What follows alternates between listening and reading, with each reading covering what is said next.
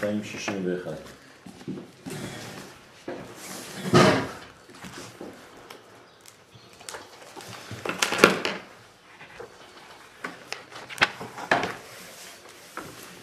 אנחנו בהלכה ב', אבל בדף השמאלי, בקטע האחרון למטה של הטור הראשון, וזהו מצוות אכילת מצה.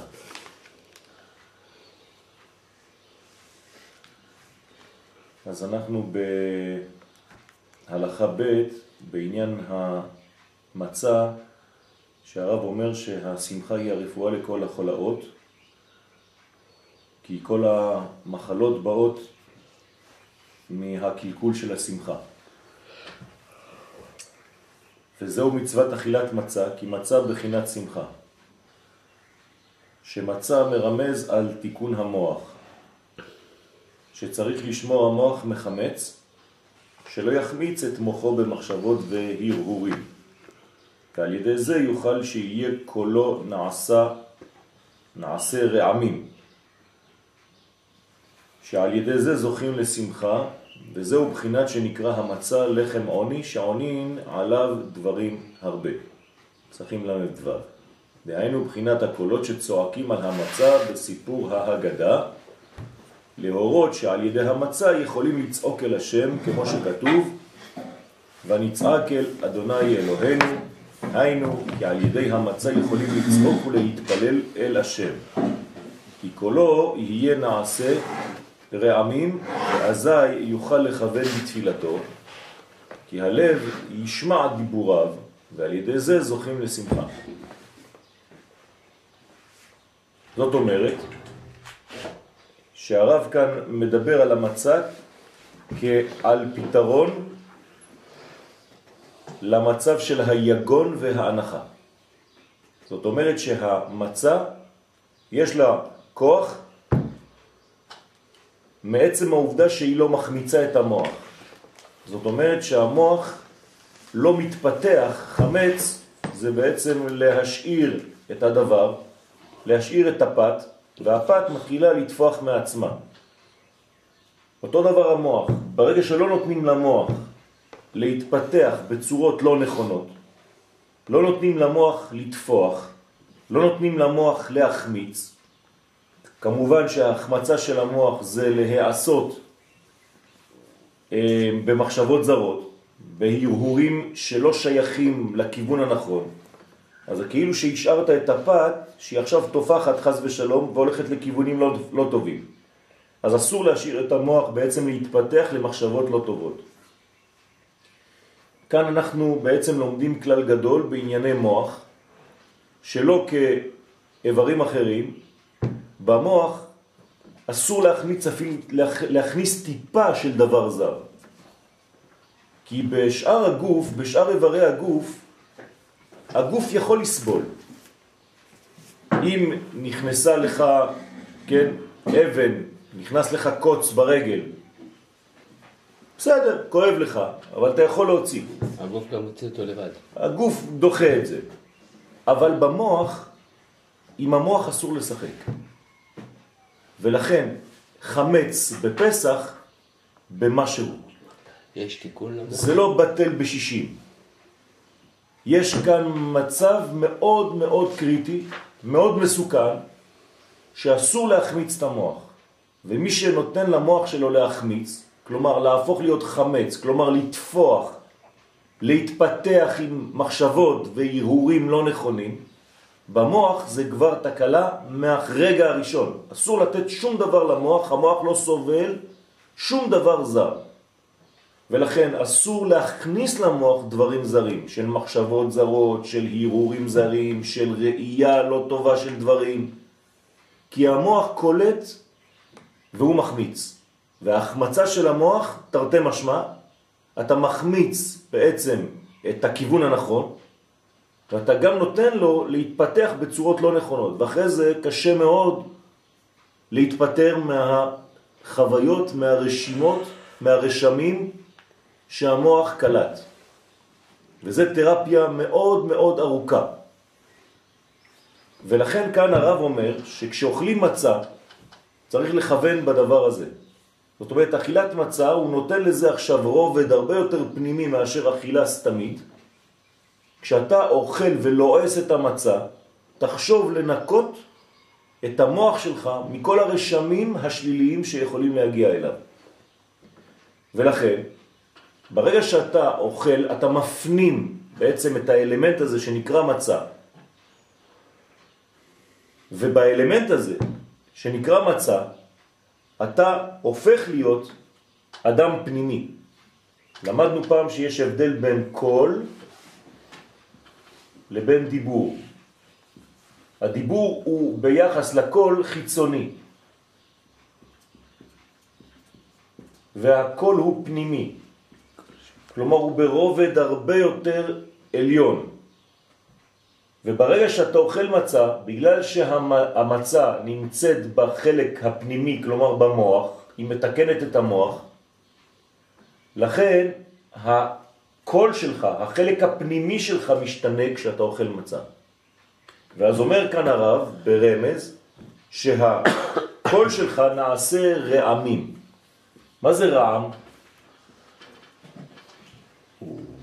זה לא, זה לא שקט, זה לא חשמל. אבל מה זה רעם? אני לא מדבר על ברק. הברק זה חשמל. מה זה רעם?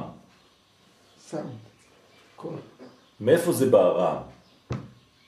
ממה זה נובע רעם? שינוי של אה, מצב. למה יש רעמים בשמיים? התנגשות של... לא, התנגשות של- זה הברק. לא, לא, היא צודקת. מה זה התנגשות? כן. זאת אומרת שזה בעצם, הרעם לא קיים לבד. הרעם זה תוצאה מ... הברק. מהברק. אז למה לא שומעים את הרעם יחד עם הברק? כן, המהירות שלו הרבה יותר איטית. כי המהירות של הקול פחות מהירה ממהירות האור. אז אתה רואה בעצם את הברק, וכמה שניות אחר כך אתה שומע את הרעם, למרות שהם נעשים באותו זמן. כי מהירות האור יותר מהירה ממהירות הקול. אבל האלמנט הזה נעשה באותו זמן, ממש. זאת אומרת שכל פעם שהקול שלך נעשה רעם, זה אומר שהוא פגש בברק של אור. רק שזה לוקח קצת זמן עד שזה מתגלה כרעם. זאת אומרת שאתה כאן מתעורר מהתעוררות פנימית בגלל שקיבלת אור מאוד חזק, חשמלי, על ידי המצה. אז הרב כאן לוקח בעצם אלמנט פה מהטבע שלנו כדי להמחיש מה קורה בזמן שאתה לועס ואוכל את המצה. אז המצה בעצם גורמת לאדם, מה זה מצה בעברית? מציאה. לא, זה עם א'. זה עם א'. מצות. מה זה למצות? לעניין. אתה אומר מיצה. מיצוי, כן. גילוי. לא, זיכוך. אה, תפתחו מצה את, ה... ניצול כאילו. מיטבי כאילו. תפתחו את המילון, תסתכלו מה זה מצה, מריבה. מצה ומריבה אומר. מהמילה למצוא זה? לא למצוא באלף, כן? ונמצא דמו על קיר. מה זה ונמצא דמו? לא ונמצא באלף, ונמצא עם ה'. מיצוי זה כאילו. ניצול עד הסוף. זה נוכח. באמת? מה? הרגו אותו, לא. זה לא נוכח. כן. שני אנשים, ויצא משה אליך, וירא שני אנשים מיצים. ניצים. אה. זה אותו שורש. זאת אומרת שני אנשים רבים. כלומר, כשאתה אוכל מצה בעצם, יש בתוכך מריבה פנימית. יש קרב. בין מי למי? בין האלמנטים הרעים שבך, במרכאות, שהתגלו כ... השתמשת בהם כדבר לא טוב, בוא נגיד, לבין האלמנטים שדואגים שתהיה במסלול הנכון. וכמובן שבפסח, באופן מיוחד, הטוב מנצח. זאת אומרת, כמה שאתה אוכל יותר מצות בפסח, עם הכוונה הזאת, וכמה שהמצות שלך ברמה גבוהה, אתה יכול בעצם לנצח במריבה הזאת. ואז אתה הופך להיות כמו גבר שמתמודד, יוצאים לו קולות כמו רעמים, ובעצם זה נובע מברק שהוא קיבל, המריבה הזאת. מאותה בעצם הפנמה של רעיון, כן, מאותו קונטקט, והחיבור הזה הפנימי שלו נפל לו האסימון במילים שלנו, כן, מתעורר אצלו בעצם כיוון שונה לחלוטין. אור גדול מתגלה אצלו בזכות אותה מצה. אז הפנימיות שלו בעצם משתנה כבר, רק שזה לא נראה לעין, עד שזה יגיע לדיבור, כי הכל הוא פנימי והדיבור הוא חיצוני. ברגע שהדיבור ישתנה, אתה תבין שמשהו השתנה בתוך הכל, בתוך הפנימיות של אותו אדם. כל, כל זה פנימי ורם זה חיצוני, אז נעשה קולו רעמים, זה כמו נעשה פנימיותו חיצוני. יפה. זאת אומרת שהקול שלו נעשה חיצוני. כמו ברק, אני עכשיו מוריד את הרעם מפה, איפה הרעם? פה. אז לפי מה כלומר, ש... זה מקביל לזה וזה מקביל לזה. אז ברגע שקולו נעשה רעמים, זה כאילו שברק שלו נעשה רעמים, או שהקול שלו נעשה דיבור. במילים פשוטות, כשאני מסוגל לתרגם רעיון פנימי לדבר ממשי, הגשמה. הגשמה. זה אכילת מצה. כן. לפי מה שאני מבין, לפי מה שהסברת כאן, שכלומר, אם נכשלתי לא פעם או פעמיים בקול שלי ובדיבור שלי, כלומר בדיבור שלי, אז באכילת המצה, עצם אכילת המצה היא זיכוך כן. של מילים חיוביות שיצאו מפי. כן, אבל זה לא ברובד של לא, המילה, ב- זה בוודאי. כבר יצא. בוודאי, אני מדבר ברובד הפנימי של השורש. אין ספק. כלומר, להיכשל בדיבור זה לא שהפה שלך טועה, זה שהמוח שלך טועה. נו, פה, פה הנקודה. יפה. כי אנחנו דיברנו מההתחלה אז. לכן צריך בעצם לדעת שהמצה לא פועלת על הדיבור החיצוני, לא, לא, לא, לא, לא. היא. מתקנת בשורש. במילים אחרות, אם אתה רוצה לתקן את האלמנט שעושה אותך לאדם, מה עושה אותנו לאדם? הדיבור, דיבור. הרוח ממללה, כלומר, המוח החושב, הדעת, זה חג הפסח.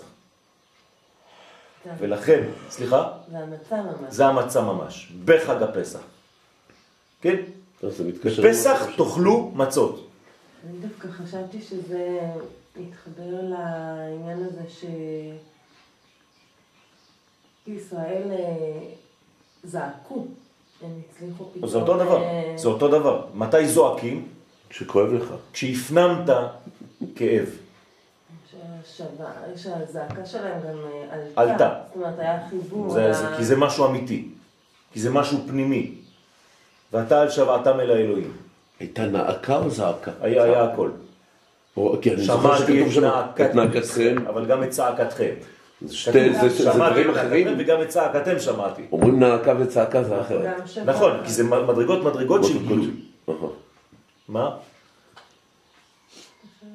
זאת אומרת שיש פה מצב מאוד מאוד, כן, אה, של, של, של, של אה, רפואה, כן, זה תרפיה. כלומר, המצה היא דבר מאוד מיוחד. זה פוגש דברים פנימיים שלי, אינטימיים מאוד.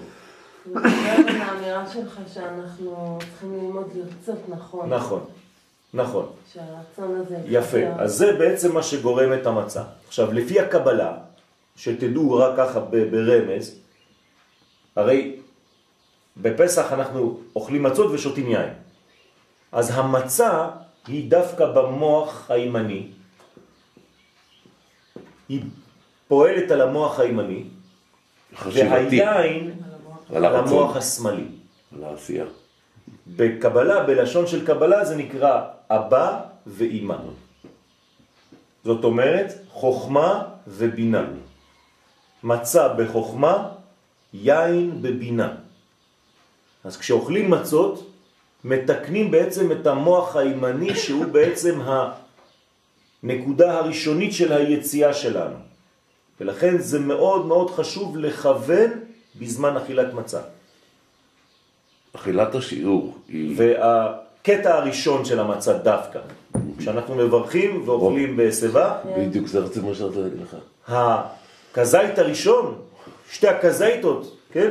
צריך לכוון, לאכול אותם בשקט, לא כמו משוגעים, יש לנו כמה דקות בשקט, וצריך להפנים את כל הרעיון הזה. לדעת שמשהו קורה לי מבפנים, גם אם לא זוכרים את כל המהלך פה, לדעת שיש פה שינוי מאוד מאוד פנימי שקורה עכשיו. בסדר? אז לכן קולו נעשה רעמים, ואז זוכים לשמחה. למה זוכים לשמחה מזה? כי מה מביא שמחה לאדם? דעת. ההגשמה הזאת.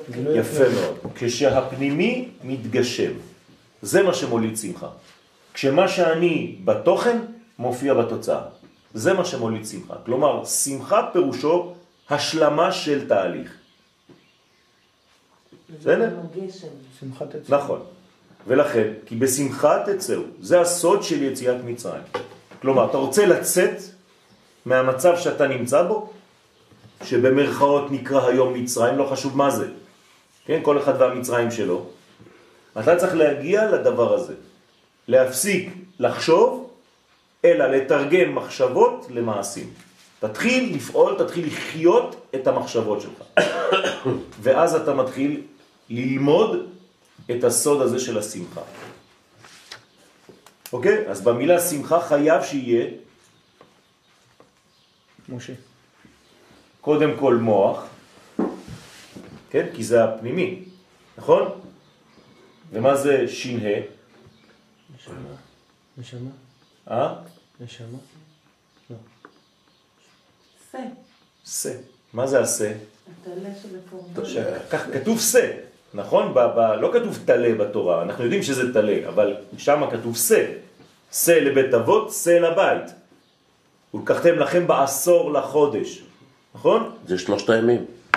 ארבעה. ארבעה ימים, כי הקורבן שלו ב-14 לא, בין הארבעים. אוקיי, הקשירה הייתה... ארבעה ימים. אה, ל- מהעשירי ל-14, וכולל ה-14, עד בין הארבעים. בסדר? על קראי המיטה היו קושרים את זה, שזה עוד סוד בפני עצמו. מה כל הסיפור הזה? אוי, איזה מסירות נפש כן. הייתה שם, כי הם גרו לידם. אוקיי, זה בפן החיצוני. אכן כן. אבל בפן הפנימי, מה אני עושה? אני מביא שא לבית שלי, קושר אותו למיטה שלי, אני ישן עם אשתי במיטה, וארבעה ימים יש לי פה שא, אתה מכניס את האלוק. שעושה את כל הצרכים שלו לידי. מה זה הסיפור הזה? לדעת לקבל. את, אתם מבינים? רק ת- ת- תדמיינו לכם איזה למה בלאגן זה בחדר. בשמחה מוח ושא. אה? למה אנחנו צריכים בשמחה גם את השא עם המוח? אז זהו, זה, זה, זה, זאת השאלה שלי. מה הקשר? אלא רק כשאתה לוקח בעצם את החלק שבך שנקרא שא, זה הארצי הזה, החיבור בין הארצי לגשמי. יפה. יפה, אז אתה יכול בעצם לתקן את המוח. המוח הוא פנימי פה, תשימו לב. בטח. בסדר? עשה זה הרצון לקבל? הרעשה זה הרצון לקבל שלך, זה האגו שלך, זה כל המדרגה שאנחנו בעצם רוצים להכניע. זה היצר, כאילו. יפה. לא להרוג אותו, כי הרי שוחטים אותו. שוחטים זה לא הריגה, זה התמרה. זה כדי לאכול. נכון? כשאני שוחט דבר זה כדי לאכול, ואכן אני אוכל את קורבן פסח, את אותו שא. כלומר, אני מפנים אותו. אנשים חושבים שלשחוט זה להתפטר מי. לא, זה להרוג. פה אנחנו צריכים לשחוט אותו, ושחטו אותו, ואכלתם אותו על הסובה. זאת אומרת שאני בעצם צריך להפנים את האגו שלי. זה לא דבר שהוא חיצוני זה אני. כן, יש פה עניין שאתה לא רעב. נכון, אז לכן אני צריך לדעת איך האגו שלי צריך להתנהל. תשימו לב, לא להרוג את האגו, לא לבטל אותו, אלא לאכול אותו בצורה נכונה. זה אינטגרציה, זה הפנמה של הרעיון, ואז אתה מתקן את המוח. ולכן, המצה נקראת לחם עוני. מה זה לחם עוני? לחם שעונים עליו דברים הרבה, אומרת הגמרא בפסחים ל"ו. מה זאת אומרת? לחם של תשובות. של תשובות, של ענייה, של דיבור, שאתה יודע עכשיו לענות על שאלות, שעונין עליו דברים הרבה. תראו איזה יופי. זה לא סתם לחם של עניות, זה יותר יקר מלחם. כן, קילו מצות אה, זה יכול להגיע ל-400 שקל היום. אתה שמורה טובה, קציר ראשון. אז איפה הלחם עוני? אלא זה לחם שמאפשר לך לענות על כל השאלות הפנימיות שלך. אם אכן אתה יודע, כן, להפנים אותו. זה הסוד. אז עונים עליו דברים הרבה. זאת אומרת שבפסח, כשמו כן הוא, הפה שלך מתחיל... מה זה סך? מדבר, בסמך. מדבר. כן, ככה כותבים שיחה ב- עם, עם לא, סמך? אבל זה... לא, שיחה כתוב בסין. אז מה, מה זה? אה, וסחה לי בלט על כת קטן נחמד. מחשבות. סחה זה לספר, זה לא לדבר. בסדר? לספר ב... ב... בשקט, בתוכן, בלחישה. בלט. זאת אומרת, יש דיבור פנימי מאוד עדין. אוי, זה נכון, כי סך לו סוד, ככה אומרים, נכון. ולא אומר דיבר לו נכון. בסוד. זאת אומרת שאני צריך בדיבור העדין להיות מאוד פנוי לשמיעה של אותה שיחה אינטימית, של אותו דיבור חלש מאוד, אבל מאוד מאוד חזק. זה רועם מבפנים, אבל קשה לנו לשמוע. אנחנו יותר מדי מוצפים מקולות חיצוניים זרים. אתה שומע לעצמך? לצליל האמיתי, הפנימי הזה? סך. סך זה בגמטריה 68, זה חיים. זה אותה גמטריה. כלומר, האם אתה שומע לחיים האמיתיים שלך מבפנים? זה מה שאומר פה הרב. זאת אומרת שברגע שאתה שומע את החיים, הפה שלך מדבר חיים. פסח. זאת אומרת שאתה כבר לא מוציא מילים שהם לא קשורים, כן, או קשורות לחיים. אתה מוציא מילים של חיות. החיות שלך בפה. והפה שלנו זה הנקבה שלנו. המוח שלי זה הזכר, הפה שלי זה הנקבה. הנקבה שלי היא מראה של המוח שלי, שהוא הזכר. אז כשהפה שלי מתרגם את מה שיש לי במוח, אז אפשר לראות אם אני אדם חכם או לא. אומרת, איך אפשר לראות על אדם אם הוא חכם? לפי צורת הדיבור שלו, קודם כל. זאת אומרת, אם הפה שלו לא מתבלבל בין האינפורמציה שהוא קיבל מהמוח ושהוא מסוגל בחיתוך אותיות ומילים להוציא באופן ברור, ודאי, בלי ספקות, בלי גמגומים. זה הסוד של פסח. הכל נמצא באותו גילוי. דהיינו מבחינת הקולות שצועקים על המצב בסיפור ההגדה. אגב, זה מסתדר לי עוד במשהו אחד, כי כתוב, והוצאתי אותם ביד חזקה. כי אם באמת אתה... אתה אמרת שאתה לא אוהב מספר קטן, אבל אצלי לא, זה לא, לא, מסתדר זה יפה מאוד. זה 14, כן, זה יד, כן. זה יד חזקה. נכון. 6 ו-8 זה לא שאני לא אוהב, חס ושלום. לא, כן, האריזל אומר שאסור להתייחס יותר מדי. לא, לא, לא, זה בסדר. פשוט זה- כל כך בלט לי. בסדר, אמרתי, אתה יכול, אה, אתה יכול להביא לנו מספרים. אז, באמת, באותה סיטואציה שעם ישראל יצא מהמצריות שלו, אז זה, מסתדר לי פה עם ה-68, נכון, שזה יד חזקה. נכון. עכשיו תשימו לב מה קורה פה. מה זה סיפור ההגדה? זה כאילו פעמיים אני אומר אותו דבר. אתה מגיד וגם מספר. נכון? כי אגדה זה לא שם של ספר. אגדה זה, מגיד. פעולה. זה פעולה. אבל כאילו שזה נהיה הסיפור, והיה ידוע. זאת אומרת, הסיפור שלי צריך להפוך להיות פנימי. הגדה. לא, לא פנימי, להפך. לא. חיצוני. בטח, כי אתה תמיד מהפנימי לחיצון. אסור לך להכניס את הדברים לפנימי, אלא כל פנימי צריך לצאת החוצה. לא להפנים את הדברים. מי שמפנים את הדברים וכאילו שומר אותו בפנים, אבל זה לא אבל- טוב. אבל הוא מתפוצץ. אחד לקח את השני, לא? מה? אחד נותן לשני בעצם. אז יפה, מי נותן למי? פנימי הפנימי נותן לחיצון, תמיד. אתה לא אבל צריך להפנים קודם כל?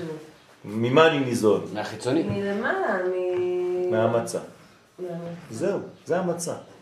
שוב פעם, אנחנו חוזרים למצה, המצה בעצם גורמת לנו להפוך את הסיפור להגדה. אבל המצה היא גם חיצונית. לא, מי החיצוני? לא. המצה היא לא חיצונית, זה, זה הסוד. פנימי פנימי? המצה היא פנימית. המצה, אמרנו. אתמול, שאנחנו לא עוברים 18, כלומר חי דקות, רגעים. כדי לעשות אותה. זאת אומרת שהמצה היא כל כולה חיים. אין בה אלמנט אחר. לכן אסור שיהיה בה בעצם גרם אחד של חמץ. כלומר, שום דבר לא הוחמץ, תרתי משמע, במצה.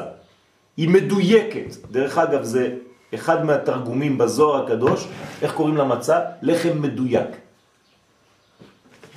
זאת אומרת, אין שם דברים של סתם התנפחו ואתה עשית איזה מין אה, קישוט מסביב, כלום.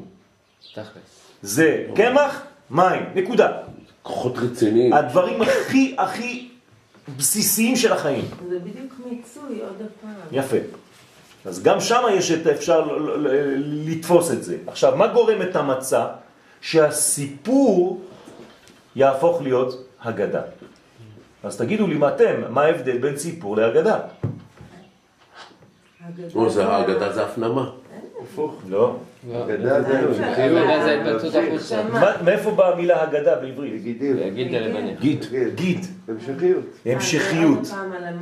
זאת אומרת שאני ממשיך את הפנימי דרך הגידים והעורקים שלי, דרך האלמנטים שמובילים את זה החוצה. והגדת לבנך. מי זה בני? או שלי. ביתי? המשך ההמשך שלי. כלומר, התחתון שלי, העתיד שלי. אני מגיד לו, כן? איך כתוב כשהוציאו את יוסף מהבור? כתוב ויעלוהו מן הבור, תסתכלו שם בתרגום אונקלוס, ונגידו. מה זה ונגידו? המשיכו אותו, משכו אותו. משכו אותו מהבור. כלומר, להגיד זה להמשיך דבר שהיה כאן ולהביא אותו לכאן. אז מה אני ממשיך? בעצם את הסיפור. אז מה זה לספר? הפנימי. יפה, זה יותר פנימי קודם כל, מהאגדה, אבל מה אני עושה כשאני מספר? מה אני חייב לעשות בעצם? תשימו לב לא- לאותיות של המילה ספר, סיפור, כן? מה זה ספר? השיער. חותך. זאת אומרת שהסיפור חייב להיות, קטוע. כלומר, שהוא לא עד לא- לא- לא- לא מדויק. שהוא דווקא יודע לעשות ברור בין מילה כזאת למילה אחרת, בין אות כזאת לאות אחרת. זאת אומרת שהסיפור זה דבר ברור. מחשבה זה עדיין הרבה הרבה דברים. כשאני מתחיל לספר, לפני שאני מגיד, הסיפור כבר עוזר לי לתת סדר למחשבה שלי. כלומר, אם אתה חושב משהו ואני אומר לך, ספר, מה אתה מתחיל לעשות? באופ- באופן אוטומטי, סדר. לעשות יורד. סדר. אז למה זה שונה מהג- מהיגד? כי, כי יש שלבים. הסיפור. הוא עדיין ברמה היותר קרובה לאינטימיות הפנימית, וההגדה זה עוד יותר זה החוצה. אז ההגדה היא יותר הרמונית, אז זה פחות בוודאי. מסודר, ה- אבל היא מאוד מסודרת. היא מאוד מסודרת, כי היא נובעת מהסיפור, שכבר היה מסודר. וזה עוד יותר קטע יותר חיצוני של הדבר. מתלבש אז כל כך ההגדה יפה. יותר מדופשת? כן. יותר כללית והסיפור יותר כן. פרטי. נראה פה- נראה פה שהאגדה היא יותר, היא האמת. בוודאי שהיא האמת. לא, כאילו שה... שהסיפור, הסיפור הוא דווקא אחרי האמת, כאילו, הוא לא. תיאור של הדבר האמיתי. לא, לא. פה, אז אני מבין מה אתה אומר. אתה אומר שבעצם אתה צריך לספר את מה שנקרא הגדה. כן. נכון. פה- כי פה, הוא אומר שה... שהלחם, שכאילו, מבחינת הקולות, שצועקים על המצה. כן. זאת אומרת, כאילו שה... אז, אז האמת, האמת, יש בזה משהו במה שאתה אומר, זאת אומרת שיש בעצם שתי קומות. יש קומה שהיא עדיין מאוד קרובה למחשבה של המוח. ואני צריך להוציא אותה החוצה. ולכן אני אומר שההמשכה של הדבר הזה, זה נקרא הגדה. והסיפור זה בעצם הביטוי של הדבר. זה בא אחרי. אז אפשר לראות את זה גם אחרי. המספר, הסיפור זה המקבל בעצם. כן. כי אם אתה מגיד, הוא מקבל את הסיפור, שאחר כך הוא חוזר למדרגה של נכון, המגיד. נכון. זה, זה... מה שאני רוצה לה- להמחיש לכם פה, שהרב בוחר במילים. זה לא סתם מילים. זה לא מילים נרדפות, סתם הוא בא וכותב, צריך לספר את ההגדה וכל המרבה לספר, כן? זה, זה, זה, יש פה עניינים, זה דיוק מאוד מאוד גדול, אנחנו צריכים ללמוד את הדיוק הזה, יש פה דיוקים גדולים, כן? אז אם אנחנו הולכים לכיוון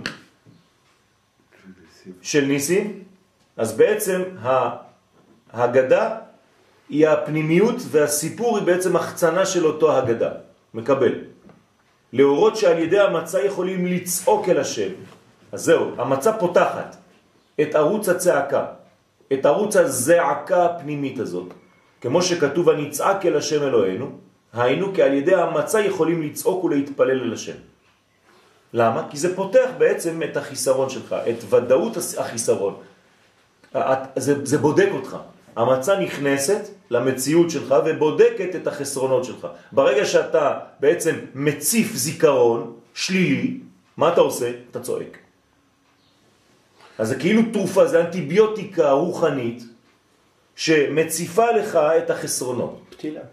ואז מה אתה, בעצם אתה מרגיש מה? אתה מרגיש בסופו של דבר רע, בהתחלה לפחות. כי אתה מרגיש איפה? המקומות החשוכים בך.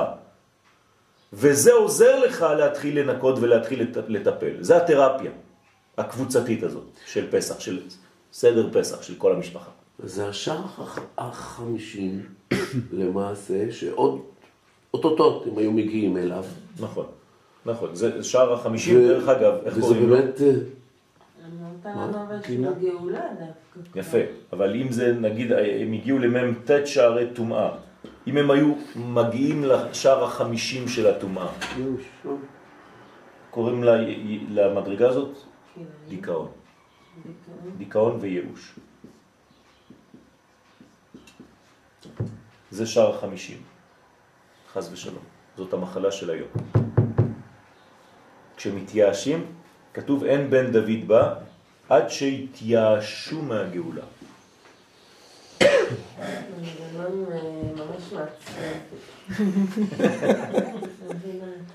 נכון? ודווקא כאן בפסח, למה, למה צריך להתייאש? עכשיו אנחנו מבינים למה. כי אין אמונה.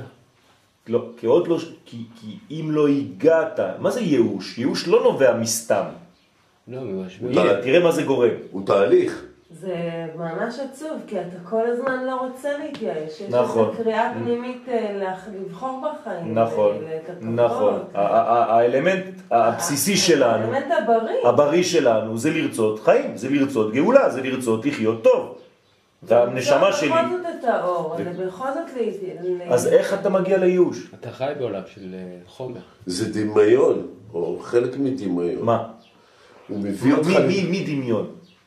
הדיכאון. הייאוש הוא דמיון. הייאוש הוא דמיון. אבל למה אתה צריך לתת לייאוש הזה אתה לא נותן לו. הוא בא לבד. אוקיי, אבל למה צריך כאילו, מה שמייאש בזה, זה שאם אתה, אה, רק אם תתייאש, אז תיגאל. למה? ואתה לא רוצה להתייאש, יפה, אתה רוצה יפה, להיגאל. יפה, אבל בעצם זה כאילו, אתה צריך כגודל- להתאבד בשביל לחיות. אתה לא רוצה... כגודל הייאוש, כך תחיה את הגאולה, את השמחה, את האופטימיות ברמה הכי גבוהה שלה. זאת אומרת שהאדם לא יכול לראות אור אלא מתוך חושך. ככה זה הבסיס שלנו בחיים. לראות חושך זה לא. ייאוש עדיין. בסדר, אבל מאיפה אתה רואה את האור? לת אורה אלא מגו חשוכה. זאת אומרת שאתה מסוגל אתה להפנים אור, את הרעיון האורי, רק בגלל שעברת ברעיון של חושך. ככה זה בחיים שלנו, כי העולם שלנו הוא בינארי, הוא, הוא בנוי על, על הספרה שניים. הספרה שתיים זה הבסיס של העולם שלנו. העולם שלנו הוא שתיים, הוא דואליות, הוא שניות. אז אולי אני לא מבינה מה זה המושג ייאוש. יפה, זה כבר סיפור אחר. כי בשבילי ייאוש זה שאתה לא רואה כבר את האור. זה ייאוש. כל עוד אתה רואה את האור ואתה מתעקש לברור אותו ולהתחבר אליו ומתעקש אליו, אז, אז זה, זה, זה תקווה, זה, זה, זה אור. אז, אז הייאוש שאנחנו מדברים עליו, זה בעצם הצעקה הכי פנימית לאור. זה לא שכבר אין כלום, לא נשאר כלום. זה שאתה כבר מוכן למות מרוב הבקשה שלך, כן? נפשי יצאה בדברו. בדברו. זאת אומרת, ברגע שאני כל כך כבר צמא. זקוק לאור הזה, צמא לאור הזה, לא יכול כבר לחיות, אז אני כבר מת על האור הזה. רואי, דוד המלך מתייחס לזה כל כך. כן, וליבי אז זה- חלל בקרבי. זאת אומרת-. נכון, נכון. נכון, חז ושלום. עד שיתייאשו זאת אומרת, עד שיגידו, נמאס כבר, מתי? אי אפשר יותר. כלומר, אני כל כך הפנמתי את הרעיון של הגאולה, שאני כבר לא יכול לחיות בלעדיו. אז אתה מקבל. למה? כי אז אתה הופך להיות כלי. אפילו לא הפנמתי, אני... אה, יש בי את הקריאה את הקריאה, את. הרצון. את הידיעה זה קיים, ואני רוצה. שזה יתגלה. אבל אני, אני רוצה אותו ממש בכל הכוחות שלי. אין כבר חלק ש, שבי שלא קורא לזה. הציפורניים שלי משתוקקות לזה. לא רק המחשבה שלי. קל עצמותיי תאמרנה. זאת אומרת, זה לא חלק ממני, זה כל, כל האורגניות שלי. הופכת להיות בעצם כלי של רצון, כלי קיבול. רק ברגע הזה אתה מקבל את הדברים. כלומר, אתה בעצם מקבל בחיים שלך, כל אחד מאיתנו מקבל את מה שהוא רוצה בצורה הזאת. באמת הזאת. חלק מהשיעור של שבת. בקוליות הזאת, הייתי אומר. מה שדיברנו בשבת, בשבת גם דיברנו על זה, שבן אדם במקום הכי נמוך, נכון, נכון. זה- אז זה לא איסורי? בוודאי שזה איסורי. אז כאילו זה לא, לא, כאילו יש דרך אחרת. יפה, אבל זה איסורים של אהבה. כלומר, האדם בעולם שלנו לא מסוגל להפנים רעיון אלא בצורה כזאת. ממעמקים קראתי לך השם. הרמח"ל, ראיתם, הייתם פעם בבית כנסת של הרמח"ל? בעכו? לא הייתם? יש בית כנסת של הרמח"ל בעכו. הייתם שם? עכשיו, איפה התיבה של הבית כנסת? בסוף, לא? צריך לרדת מתחת לאדמה. כלומר, אנחנו עושים תיבה שעולים בה. הרמח"ל עשה תיבה שיורדים, כלומר, אתה לא רואה אפילו את החזן, הוא קורא, אתה רואה רק את הראש שלו. אמרתי לך לך השם. כולם ככה עומדים, והחזן למטה, אתה רואה את הראש שלו. כלומר, הוא שלוש מטר מתחת. וזה הסוד, ממעמקים קראתיך. אומר הרמח"ל, מי שלא יורד למטה לא יכול להיות בעל קורא, לא יכול להיות שליח ציבור. כי הוא סתם קורא. אומר לא, שליח ציבור צריך להיות קבור באדמה, ברצון שלו, הוא כבר אין לו, הוא כבר משתוקק להכל, רק ככה אתה יכול להיות שליח של גבוה. הציבור כולו ולבקש מהקדוש ברוך הוא. אני מדמיין לעצמי כבר להיות חזן, שהראש שלי, שיראו רק את הראש שלי. אתם מבינים מה זה אומר? ולכן האיסורים האלה הם באמת איסורים, אבל הם איסורים שבעצם ממרקים את האדם, שמעלים אותו למדרגה מאוד גבוהה. איפה השמחה באיסורים האלה למעלה? זהו, זה, זה, זה איך הגישה שלנו לדבר. האם אני מבין שהדבר הזה הוא טוב לי, רק שאני עובר דרך מסכת של אה, צער זמני, בוא נגיד, ש, ש, שזה זה הסוד, כן? האישה כשהיא יולדת, איפה השמחה? ולמרות זאת, זה ילד, זה תינוק, זה ילדה, זה, זה, זה, זה חיים. אז איפה השמחה? למה זה עובר דרך איסורים? בעצב תלדי בנים, למה לא כתוב בשמחה תלדי בנים? וההוא שר ילדים זה שמחה. לא, זה כל איבריה אז, אתה-. אז תגיד לי, ילדים זה שמחה או ילדים זה, זה עצבות? בעצב תלדי בנים. זה גם זה וגם דרך זה. המשבר. זאת אומרת, השמחה נובעת דרך האישה שיושבת על המשבר. תשימו לב את המילים. שאלה, איך היית קורא למקום הזה שחשבתי שהוא ייאוש, שהוא לא הייאוש? זה בעצם ה... האובדנות הזאת, הכיליון הזה. זה בעצם ההשתוקקות. ההשתוקקות זה הייאוש. כן, כן. אבל יש את המקום שאנחנו לא רוצים להגיע אה, אליו. שמה? איך? זה כבר, זה כבר חס ושלום, זה כמו מוות כבר. זה אובדנות. כן. זה כבר חידלון. בגלל זה האק"ג הוא ככה, איזה סינוס. זה עלייה זה. כבר חס ושלום שאתה כאילו כבר לא רוצה כלום כבר. כן. להפך ממה שאנחנו אומרים עכשיו. כן. זה פה אתה רוצה. עכשיו. אתה רוצה כל כך. שם אתה כבר לא רוצה. אז למה ברסלב מפרסמים אין שם ייאוש בעולם כלל? כי זה האיוש הזה, על, על, על זה. כלומר, בכל מדרגה שתגיע אליה, לא חשוב איפה, אתה עדיין רוצה. אין ייאוש בכלל, ברגע שהגעת לייאוש למה? כי בכלל, הנשמה שלך יהיה תמיד נקודת חיים. כלומר, כן. תפגוש את, את החלק החיותי שלך, אתה תמיד תפגוש בחיים. זה האלמנט הדחף הפנימי הזה. רבנו צעק בקול גדול. כן. נכון. רבי נחמן אה, צעק את זה, כתוב, בקול גדול. יש לך. אין ייאוש. הוא לא אמר את זה, חבר'ה, תבינו טוב שאין ייאוש בעולם כלל. הוא לא אמר את זה ככה. אצלו זו הייתה צעקה. כלומר, זה השיעור הגדול שלו בחיים. שתמיד, תמיד, תמיד יהודי, איפה שהוא לא יהיה, יש נקודה אחת פנימית, נקודה שבלב. נקודת האור, ששמה תמיד יש את הדחף הזה לחיות. וצריך כל הזמן להיכנס למפגש עם אותה נקודה. בסדר? אז הקול שלנו נעשה רעמים, ואז יכול לכוון בתפילתו. תראו כמה דברים הוא אומר כדי שתכוון בתפילה. רק כשהקול שלך הופך להיות רעמים. זאת אומרת, לא שאתה אומר מילים שכתובים בסידור. פקה פקה פקה פקה פקה פקה פקה פקה עושה שלום עם רומה. הוא אומר, זה לא, זה לא, זה, לא, זה לא, עדיין זה לא תפילה. כלומר, אולי, אולי התפללנו שלוש, ארבע תפילות בחיים. אולי אה, יותר. אולי יותר, אבל כדי אולי כל להתפלל... ההנחה שלנו היא תפילה. יפה. אז אני לא, אני לא מדבר על התפילות האלה. התפילה שאת מדברת עליה היא תפילה אמיתית.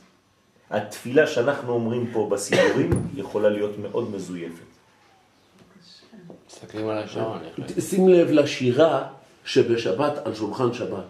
למעשה כל השירה הזאת שאנחנו שרים, זה פשוט תחינה ובקשה כן, כן. ותפילה לקדוש ברוך בוא אני אגיד ככה. ושם אנחנו עושים את זה כל כך בשמחה. נכון. אז אני אגיד ככה בצורה אחרת. הלוואי שנתפלל מתוך הסידור כמו שאנחנו מתפללים בלי סידור. כי התפילות האמיתיות שלנו. זה כשאנחנו לפעמים באיזה מצב, ואתה לא פותח עכשיו סידור להתפלל, השם שפתי תפתח ופי יגיד תהילתך. אתה פשוט צועק מבפנים, ההנחה הזאת, הקרחץ הזה, כן? הלוואי והדבר הזה יהיה גם כן בתפילה הזאת. זה הסוד. כלומר, אימא שלי מתפללת יותר חזק ממני, בלי סידור. זה מה שצריך להבין. אתה תשמע את התפילות שלהם, של האנשים האלה, אתה נכון. מזדעזע. נכון? כלומר, הפוך, התפילה מתוך סידור יכולה להוריד ממך את הכוונות. מרוב שזה מסודר.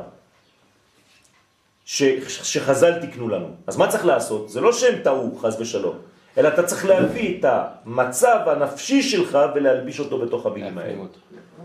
בטח שזה מאוד קשה. לכן אני אומר, כמה תפילות התפללנו כאלה באמת. בגלל זה אמרת שלפי הקבלה לא זזים אפילו. נכון. לא, מה הרעיון בתפילה. שלו לזוז? אתה משותק. דווקא להפך, כתוב, ותאמר הנקה לעצמותיי. אז כן. אתה אומר, וואלה, אם אני עומד, באמת, דרך אגב, מאז שאתה אמרת את זה, אני, אני אישית באמת משתדל אה, להפנים את זה חוץ ממודים, או, או בברכת כן, אברהם. כן, לא, זה, זה חייב. בחתימה. להשתנות. אז אה, כן, הבנתי, ו- וזה מתחיל להשתנות. זה ממש מתחיל רבי להשתנות. נחמן אומר, זה ימים ושנים שאני מתפלל בלא לב. הנה. איך, איך? להתפלל מה? יש לו... ימים ושנים שאני ימים מתפלל בלי ושנים לב. שאני מתפלל בלא לב. ומי... אז אם הוא אמר, הוא אז- אמר. הוא אמר. זה מה שאני אומר לכם פה. זה מאוד קשה עם אני ממש לא מצליחה. אולי ביום כיפור, שיש... אה, גם, גם זה לא הכל, הלוואי. שזה יהיה הכל, יכול להיות שקטע מסוים מהתפילה הצלחנו להחזיק את הלוואי. כן. תחזיק ואם- אפילו בקטע. ואם נחבר את הכל, אז אולי נגיע לכמה בודדות. הרב אליהו דרנר אמר פה, אבל זה מציאות, הרב, שלו.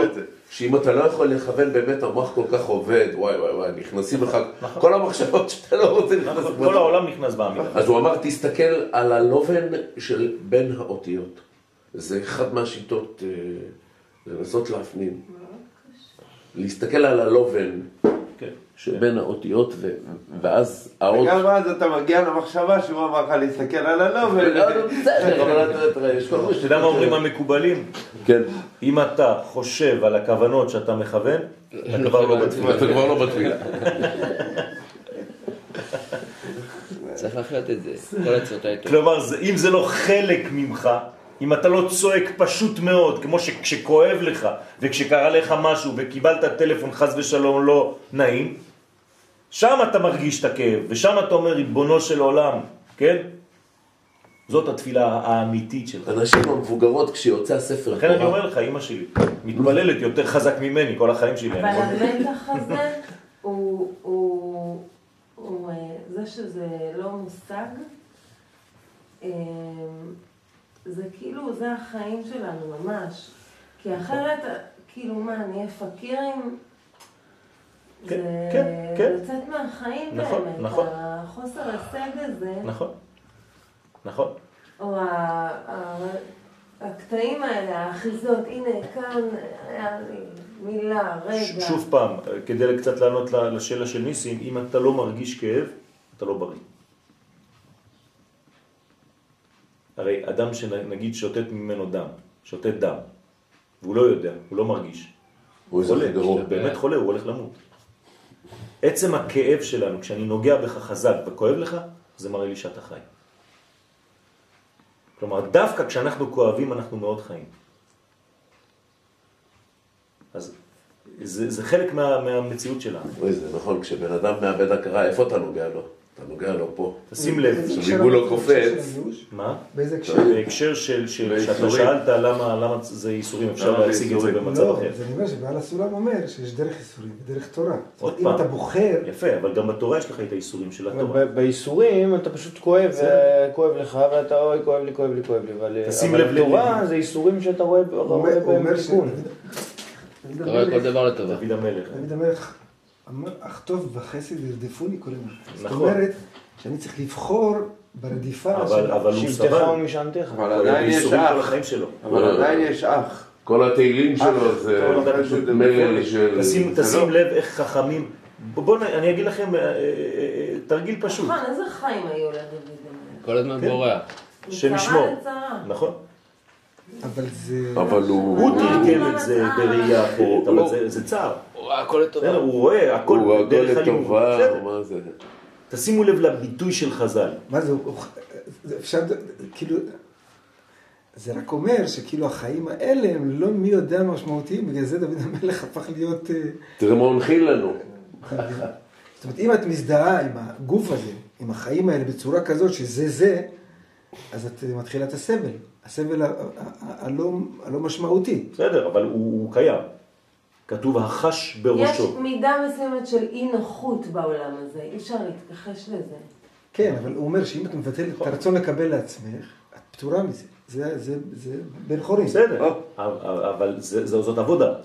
זאת העבודה. זה- החיים. איך אתה התרגום יכול לתת הזה, הרצון לקבל החוויה לעצמך? הזאת, זה הראייה. עדיין לא אומר שאין איסורים. יש איסורים, אתה פשוט מקבל אותם אתה בצורה. אחרת. הרב מרדכי אליהו עבר את כל הטיפולים שלו, וכל הזמן ראית אותו מחייך. כל הזמן ראית אבל הוא אותו. היה בייסורים. ואתה רוצה להגיד לי שהוא לא סבל? סבל כמו לא יודע, אבל אני, כל אני הזמן. שמעתי את אשתו אומרת שהוא אף פעם לא... שהוא בחר את האיסורים האלה. הוא אמר מי יעשה את זה אני. כן, הבנתי. כי כי הוא יכול- לקבל אותו. המשיח בעצם. שהוא בעצם... גם אה, הבבא סאלי. הרופאים לא ילמדו נכון, אותו בכלל. דיברנו על זה שיש... אני יש את השיעור, נסיים את השיעור רק בדבר אחד, אתה מרגיש איברים בגוף שלך רק כשהם כואבים.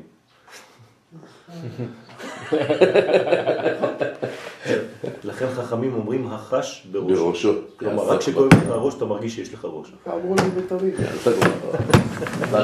אמרו לי בתמיד.